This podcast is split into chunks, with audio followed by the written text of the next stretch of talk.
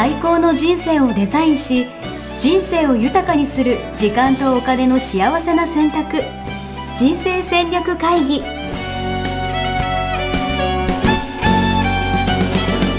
の番組は将来の仕事やお金人生にもやもやと不安を抱えている皆さんに元資産運用のプロキャリアとお金の戦略を同時に考える人生デザインコンサルタントの高頃もさあやが過去5年間延べ1700人の人生を望む形で豊かにしてきたメソッドを時間とお金の選択という切り口からお伝えしてまいります皆さんおはようございますおはようございます。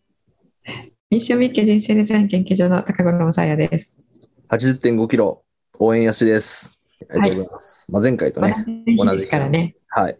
そうです。じゃあ、今回はですね、ちょ前回また円安の話を、あの、していただいて、なぜ今こうなってるのかっていう話をちょっと経済的なところからね、あの、おはい。話しいただいたんですけど、もうちょい今日はちょっと具体的な日常生活というか、そういうところでもイメージできたらなと思っていて、うん。あの、なん、なんていうんですかね、円安になったら具体的に生活ってなんかどう変わるんだろうとか、なんかどんないいことがあったりとか、まあ逆にどんなデメリットがあったりみたいなことがあるんだろうっていうことをちょっと聞いてみたいなと思いました。はいはいありがとうございます。ありがとうございます。じゃああの円安このまま円安が常態化するあのノーマルに、えーなっていったら私たちの生活はねどうなるかっていうことですよね、うん。はい。でも、なんかちょっと思ったんですけど、昔はもっと円安だったんですもんね。そうですね。昔あの360円っていうね。固360定円。だったんですよね、うん。あ、すごいですよね。固定？360勉強したことある固定、固定為替レートみたいなやつですよね。固定そうそうそう固定為替相場制っていう正式はいはいはい名でした、はい。うん360円か。すごい世界だな。あ知らないんだねいや、いや、なんか教科書ではみたいな感じの。あ教科書で勉強したはい。え、さやさんは？子供の時は360円でした、あ、そうなんですね。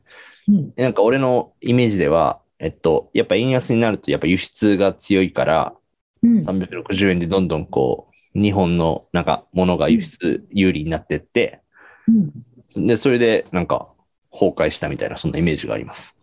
うんうんうん、そうですね、そうですね、うん、あの円が強くなってきたので、あの360円固定だと、実質と、えーかけ離れてきてしまっていたので、えー73年ですかねうん、変動相場制になったんですよね。うん。うん、そこからどんどんと円高が進んで、えーまあ、一時期ね、79円とかまで行きましたけれども、ありましたね。はいはいはい。うんその後は、うんえー80円からまあだいたい120円の間を、あのこうまあ、サイクルは長い時も短い時もありましたけれども、大体そのボックス圏で推移していたと。うんうんうんうんうん。それが今回ちょっと120円を超えて20年ぶりみたいな感じでね、あの、うん。になってっていうことだと思うんですけど、えっと、じゃあまず、もしよかったら、私の勝手な円安のイメージをちょっと、持論展開していいですか、はい、えっと、まず円安になると、えっと、海外旅行行きにくくなる。うん。うん、そうですね。ドルが高くなって、そう。うん海外旅行で遊びにくくなる。で、うん。なんか物価も高くなるイメージなんだけど、でも、なんかでも逆に言うとなんかインバウンド系とか、外国人が日本に来て観光するみたいなので言うと、うん。なんかうん。すごい、なんだろう、人が増えやすくなるみたいなのはあるんじゃないかなみたいなイメージはうん。あるかな。あとは、あの、まあ、ガソリン代高くなるとか、うん。そういうのはありそうなイメージ。あとはですね、あれです。やっぱ資産形成的な話で言うと、やっぱ銀行うん、なん貯金だけとかだったら、やっぱどんどんその、うん目減りしていくみたいな、うんドル、なそういうなんか不安感みたいなのはあるかな、っていうのが、うんうんイメージです。うん、はい、ありがとうございます。そうですね。あの海外旅行に行ったら、うんあの円が弱くなってるっていうことなので、うん今まで、えーよりもあのお金がかかるっていうことですよね。同じものを買うためには。うんうんえーそれはその通りだと思います。うんえーで一方であの、えー最後なんて言いましたっけ？あ、なんか、銀行、貯金がなんか、貯金だけだと、なんか、それがなんか目減りしているような感じになるイメージがあるっていう。うん。うん、それは、えっと、為替の影響というよりは、うん。あのインフレの影響ですよね。ああ、なるほど。ドルベースでとかっていうか、インフレになったらっていうことなんですかね。うん、それは、うん、ドル円とか関係なく、うん。あのえー輸入したものは別ですけれども、うんうんうん。えー今今の現象は、えー輸入コストが上がっているので、えーみんなの私たちの購買力が低下結果として低下しているっていうののあのその今の為替の理由と、えー為替の一般的な、えー、とメリットデメリットがちょっとごちゃになってるかもしれないですね。なるほどね。なるほどね。今はその通りなんですよね。うん今なんで円安になってるかっていうと、うんあのえー輸入コストっていうのが上がる、えっと、なんで円安になってるかっていうよりは円安の、えーマイナス効果ですよね。デメリットの方が、えー輸入価格が上がるので私たちの、えーまあ、日本は、えー先週も言いましたけれども、えー原油とか、えーガスとかが、えー輸入に頼っているので、えーその原材料代が上がるあるいは、えー工場の燃料代が上がるので、えー物の値段がその結果上がるという状況に今なっているので、えー私たちのあのお給料が変わらない場合には、うん。えー購買力というものが、えー一つのあの同じ単位のお金で買えるう力が低下するっていうことですよね。うんうんうんうんうんうん、それはあの今起こっている、えー円安の、えーうーデメリットとしてはあると思います。うんうんうんなるほどな。いや、なんかでもそのイメージってすごいあって、なんか、たとえインフレになったと、インフレというか、じゃあ購買力が下がったとして、とか物価が上がったとしても、なんか別に我々の給料って変わんないじゃん、みたいな。うんうんなんか、まあ、いわゆる悪いインフレみたいなよくわかんないですけど、うんうんうんうんそうですね。みたいな感じになっちゃう。で、なんか、みんなが貧乏になっちゃうみたいな、そんなイメージがすごいありますね。そうですね。そこがあの今ね、だからメディアでも言われているところだと思うんですけれども、うんうんあの今、えー言ってくれた、えーと私たちのお給料、うん。うん。えー専門用語では実質賃金っていうんですけれども、うん。あのインフレが起こるときって、うんえ2つ理由があって、うんあの物がよく売れていって、えーと需要が高くなるから物の値段が上がっていくっていうのありますよね。そうすると企業の収益は物がよく売れるので上がっていくじゃないですか。なので、うん、あの私たちのお給料も上がっていく。うん。のでお給料が上がると消費者がまた物をたくさん買うので、うん。えーインフレのあの最、えっと、大元の大元が、えー賃金なので賃金が上がることでインフレが起こったっていうのを、まあ、俗にいいインフレって言ってるんですよね。そういうのがいい。うん、それだったらね、お給料が上がったから、あの、えー物の値段が上がっているので、えーうん。別に私たちの購買力は下がっていないわけですよね。うんうんうん。うん。ですけれども、今起こっているのは、あの、輸入コストっていうのが上がっているっていうことなので、うん。えー企業の収益にも圧迫がかかるっていうことですよね。うんうんうん、でこれあの消費者に転嫁できるかできないかで企業の,、あの業績が変わってくるんですけれども、うん物を輸入している、えっとビジネスモデル、えーの企業の場合は、何か原料を輸入して製品を作って売っている場合には、えっと、原材料の価格が上がるのでそれをそのままそっくり、えー最終製品に転嫁できれば別に企業収益は変わらないわけですよね。うん。うん。うん。うん。うん、ですけど、代が上がった分だけ、要は、うん。なんなんていうの、金額、値段も上げますよってことですもんね。うんうん。うん、ですけど競争力がない会社というのは、うん。上げれないわけですよ。いやーはい。うん、値段上げちゃったら売れなくなっちゃう。うん。あるいは、あの他の、えー競合他社がみんな上げていないのに、うん自分のところだけ上げたら、それはね、安い方に流れますから、あれイオン、イオンだって、あれですよ。なんか、うんもうしばらくは値段上げませんみたいな宣言してましたからね。うんそれをなんか、うんホリエモンがなんかリツイートして、なんか、なんだから、なんか、どっかで、なんていうの、割り食う企業が出てきてるんだ、みたいな感じでやってまけど。うんうんそうなんですよね。だからそういう大手とか、うんあのバルクで仕入れる力があるところとかは、うんあのそういった形で耐えられるけれども、うん。そういうことをされちゃうと、値段上げないとやっていけない企業はもうアウトなんですよね。なるほど。確かに。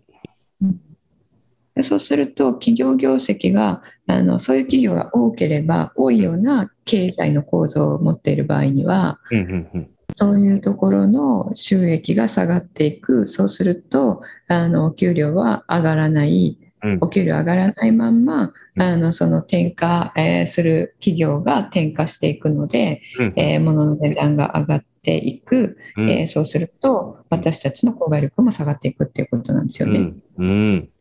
うん。うん、それはデメリット、確かにそれはデメリットですね。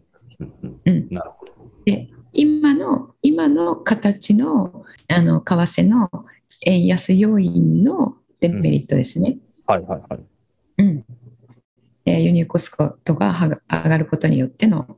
うんでこれじゃあプラス要因は何ですかっていうと、えー先週もお伝えしましたがあの、えー日本経済は輸出企業が牽引している経済なのでうん輸出企業のあの海外での、えー売れる数っていうのが、えー上がるわけですよね。うん、うん、うん。うん。あの円が安くなったら。うん、うん、うん。なので、えっとえーまあ、価格競争力が、えー改善されるということですね。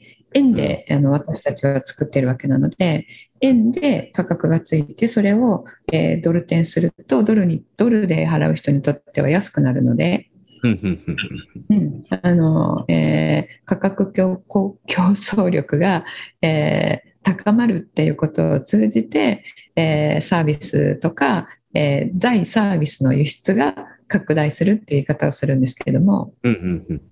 うん、なので、えでもなんかえーこれ、ちょその辺ちょっといまいち分かってないんですけど、例えば、うん。えっと、今の時代って、例えば車とかの話で言うと、なんか海外に工場あるところとかもが多いじゃないですか。うん。それでも意味があるんですか？輸出の方が強いの。輸出。もうそれグッドポイントで、はい。とってもグッドポイントで、もう海外で作って、海外で材料を、えー調達して、海外で作ってるっていうと、うんあの全くそれは影響ないですよね。やっぱそうなんだ。はいはいはい。ただ、それを延転する時には、それがプラスに効いてきますよね。うーん、延転するっていうのは、稼いだドルを円に変えるってそうそうそうはいはいはいはいはい。うん、あの計上するのに、うんあの本国に、えーこんだけ稼ぎましたよっていうのを、えー送ってくるじゃないですか。うんうんうんうんうんその時に、えっとえー海外で上げたドルの値段は円に換算したら円安になっていたら増えてるわけなので確かに、確かに。同じ数量しか、えー売れなかったとしてもあの金額的には売上的には上がるわけですよね。なるほど。確かに。でそれのあの恩恵を享受している輸出企業もたくさんあるわけですよ。うーん。円のただ評価で言うと金額が増えてるとですよね。うんそうそうそうそう。で、これあんまり今言わ言われてなくないですか、うん、確かに。言われてない。うんこれも非常に大きなプラスなんですよね。で、えっとまあ、企業の方も、いやいや、僕たち、えー円安の恩恵とっても受けてますけどっていうのは声を大にして言わないわけですよ。え そうななんぜだ。ならばは、いじゃあ人件費上げてよって言われちゃう確かに。ので、うんなんかひっそり儲けたいわけですよね。まあ、決算発表したら分かるんですけれども、うんわざわざなんか、いやいやいやいやっていう、それみんな違うよとはわざわざ声を上げないわけですよね。であの、先週もお伝えした通り、メディアはマイナスの方の、えー、ことを言いたいわけなので、まあ、ここは誰にも取り上げられず、ひっそりプラスとして、あの実は日本経済を支えているっていうことになってるんですよね。なるほどな。いや、なんかそういう意味で言うと、やっぱり、はい、ただ。ただ、そうはそうなんですけど、えっと、海外に工場があると、あの延々しないでその儲かったお金をまた、あの円に戻さずに、えー、再投資するっていうことをその支店の工場だけでも回していくお金を。っていうことにだんだんなってきているので、その炎天の効果も、えー、低下してますよっていうことを言っている専門家の方もいて、それは確かにそうなんですよね。わざわざ円に変える必要ないってことですもんね。うん、ドルでも。ビジネスが成り立ってるんだからそうそうそう。うん。それも確かにそうなので、えー、効果は以前よりは、まあ、80年代とか、あの辺の時よりは落ちてますけれども、まあ、それでも、あの、まだ歴史としたとても、えー、高いプラス効果にはなってるんですよね。うん、うん、うん。うん。なるほどな。なんか、我々の日常生活の中での話で言うと、なんか、円安でいいことってなんかあるんですかね、円安でいいこと、あの自分の自国の中だけでは、えー、あの自国で調達して自国で作っているものに関しては、実は変わらないんですよね。そっか。円安でも円高でも影響はない。はい。はい、はいうん、影響ない。その原材料として、えー、輸入しているものが関わっている場合には、うん、えー、マイナスの影響が消費者としてはある。っていうことなんですけれども、うん、それでない限りは、えー、ないんですよね。なるほどね。でもあれじゃないですか。あの、株価とか不動産とか、うん、そういうのは高くなるとかなんじゃない？違うのか？いや、関係ないですよね。でも関係ないんだ。だから、うん、その、どの会社の株価っていうのにもよると思うんですけど、そう。あの売上高が、えー、国内で、えー、立っている企業なのか海外で立っている企業なのか、うん、えー、そしてそれをあの毎期こう延転している企業なのかとか、うん、まあ、その内容を見ないと分かんないですよね。うん、だからあのこの円安を受けて、プラスになる企業もあれば、マイナスになる企業もあるわけですよ。うんうんうんうん。だどっちもあるんですよね。うんうんうん、一概に株はあの、えー、不利ですとか債券は不利ですとかそういうことではないんですよ。うんうんうんうん、じゃあ、あんま変わんないですかね。変わんない。でもそんな、あれか。うん、ただまあ今回の場合はあの、うん、えー、そのね、日本の経済が、えー、自給できていないところ。うん、まあそ、そもそもね、日本だけで完結してないよと。うん。ドル高円安のデメリットという一般的なものよりは、その今回のケースはっていうのは大きいですよね。うん、なるほどね。うん、うん、うん。で、それが一時的に済みますよって言ってる人たちは、その原油と、えー、液化ガスの価格高騰は、えー、戦争によるところが大きいので、えー、収まったらそれは収まるから、えー、日本経済への影響も一時的ですよっていうのが彼らのロジックなんですよ。うん、うん、でそれはその通りだと思うんですよね。先週もお伝えした、えー、アメリカも、えー、原油は、えー、自給できているわけなので、うん、えー、あと、えー、中東も増産するってなったら、うん、あの原油の、えーえーと、価格高騰は止まるわけですよね。うん、なので、えー、そうなったら、あのまあえー、そこの価格の動きを、えー、通じて、えー、売り買いだけをしている人たちもいるので、まあ、原油の先物に投資している人とか、うん、そしたら、あの、儲かったところで、えっ、と、えー一旦売却してっていう人たちも出てくるので、うん。うん、あのこのままガンガンガンガン上がるっていうのは、えー考えにくい。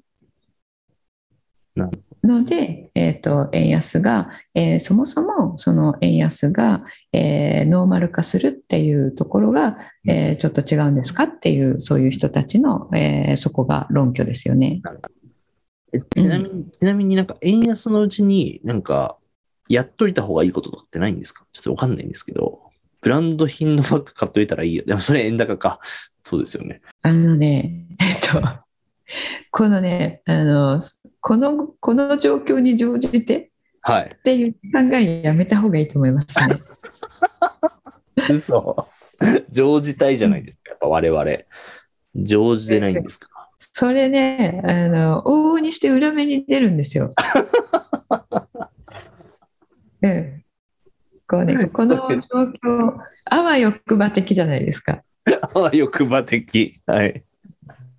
ああ、欲張的。それね、そう、それね、短期的には、あラッキー、あわよくば、あの感じで あのゲットしたぜみたいに思うかもしれないけれども、はい。その生き方そのものが、はいあのえーそそそれこそ一時的に 今回は成功したとしてもずっとそれで生きているとやっぱりね長期的な目線がないとどっかで裏目に出るんですよ。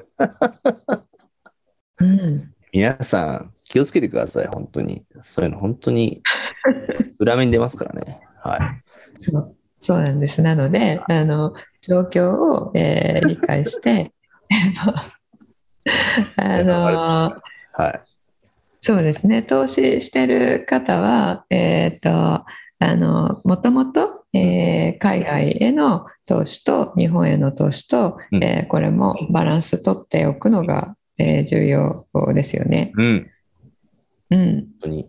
であの、えーここではあの、えーどれだけ円安っていうことがテーマの、えーこの今日の回では、えーちょっとあんまり触れないですけれどもあの日本の株が今後上昇していく、えー余地と根拠っていうのはあのまだ知られていないものがとてもたくさんあるんですよ。うーん。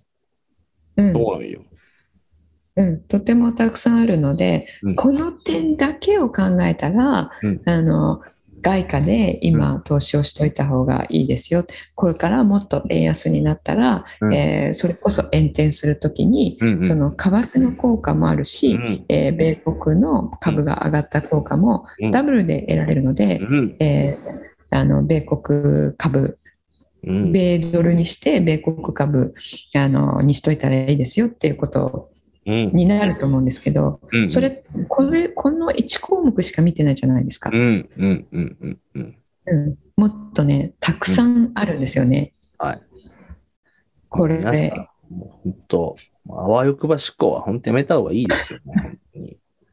そう。もうそれです。あわよくば思考はやめるっていうことですね。であと米ドルのあの、基準通貨としての、はい。えー信任ですね。うんうん。これもこれはですね今までのようではないうん。点なので日本円より米ドルの方の心配した方がいいです。えー今買われてるのにっていう。うん、買われてるけど、え米ドル持ってることのリスクー、みたいなを考えた方がいいです。なるほどね。うん。いやー難しい。はい、もう一個だけでうん、これを、これがこうだからこうなるんだって、うん。もうそれ視野狭窄に陥ってる。自分が知ってることが全てではないので、うん。知らなくて、えー日本株に、えープラスな要因って自分が知らない、えーところでこうガーッと上がってきてるのとかあるかもしれないとか、うんえー米ドル今この状況だけ見たら米ドル持っといたらいいと思うかもしれないですけども、うんうんえー実は実は水面下でこういうことが起こっているとかうんうん。そういうことがあるんだよ。あるかもしれないね。自分が知っていることが全てじゃないよね。っていうことを、うん。あの近所に思っておくと、うん。えー一つの状況だけを見て一方向にかけるということをしないはずなんですよね。うんうんうんうん。うん。なので、まあ、本当に一方向にかけるっていうことをすると、えー一気に失うっていうことがあるので、うん。うんうんうん。うん、しない方がいいですね。いやー、いいですね。とりあえず、はい今日は、はい。あわよくば思考は捨てろということだけが分かりました。はい。そうですね。はい。まあ、一時的には、そのね、はあの輸入コストの上あの影響で、えー物価が上がっていくっていうことあると思うんですけれども、うんえーその辺はあの、まあ、どうなるかは未知数なので、うんえーウォッチしていくっていうことですね。うん。うん、いやー、でもこういうリテラシーみんな上げてったらいいですね。やっぱなんか、なんていうのかな？やっぱニュースに振り回されたりとか、自分このままでいいのかな？みたいな感じのこう不安感みたいなのって、なんかみんな持ってるんじゃないかなと思っていて、うん。うん。そうですね。ね、経済とかって、うん。なんだろう、自分が毎日何やるかと関わらずこう動くから、うん。うん。やっぱそこに対してこう適切にこう考えるとか、冷静に対処するみたいなことって、うん。うん。みんなが必要なスキルだなと思いました。うん、そうですね。あの基本的な知識っていうのは本当に安定した精神性穏やかな精神性を保つっていう意味でもうん。重要だと思います。そうよね。しかもなんかさ、変にさ、中途半端にさ、知識ある人に限ってさ、なんか、あわよくばとか思ってそうだよね、なんかね。そうそうそうそうそう。そう。その通りその通り。うん。そうなので謙虚さ大事です。大事だと思います。はい。ありがとうございます。ぜひ、皆さんも人生デザイン構築学校で一緒に学んでいければいいんじゃないかなと思いますので。ねはい。はい、こういうところもやっていきたいと思いますので、うんうんうん。はい、あの、えー、1日入門体験講座ですね、はいえー、していただければと思います。はい。ありがとうございます。はいい、や、でもすごい大事ですね。と、みんは、ない体験講座は、あれですよね。まだ間に合うというか、募集しているんですもんね。うん、そうですね。ただですね、はいもう残り少なくなってきていますので、はい。あの席はですね、はい。はい、お早めに来ていただければと思います。ぜひ、あのー皆さんはもちろん、もう受けたことあるよっていう方はもちろんなんですけど、ぜひ周りの方にも、なんか、お勧めしていただければ、すごい嬉しいなと思ってまして。そうですね。はい。もうね、は我々の周りの人、みんな、あわよくば思考しか思ってないんで、あの、ぜひ、そういう人に、そうそうこの、そう、あの、あわよくば思考が、あの、そうじゃない思考になるだけで、はい。いろんなことがだいぶこう変わってきますよ。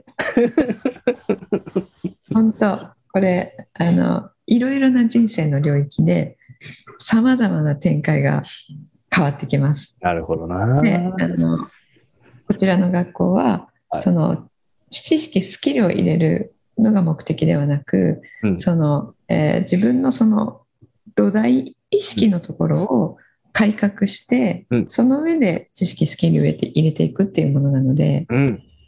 うん、あわよくば脱却したい方は ぜひいただければと思います。あわよくば、周り、こいつあわよくば思ってるだろうなと思ってる人がいたら、ぜひシェアしていただけると、すごい嬉しいなと思います。はい、はい、いやはい、じゃあ今週もこんな感じで、はい。はい、終わりにしたいと思います。はい、えーじゃあご視聴ありがとうございました。ありがとうございました。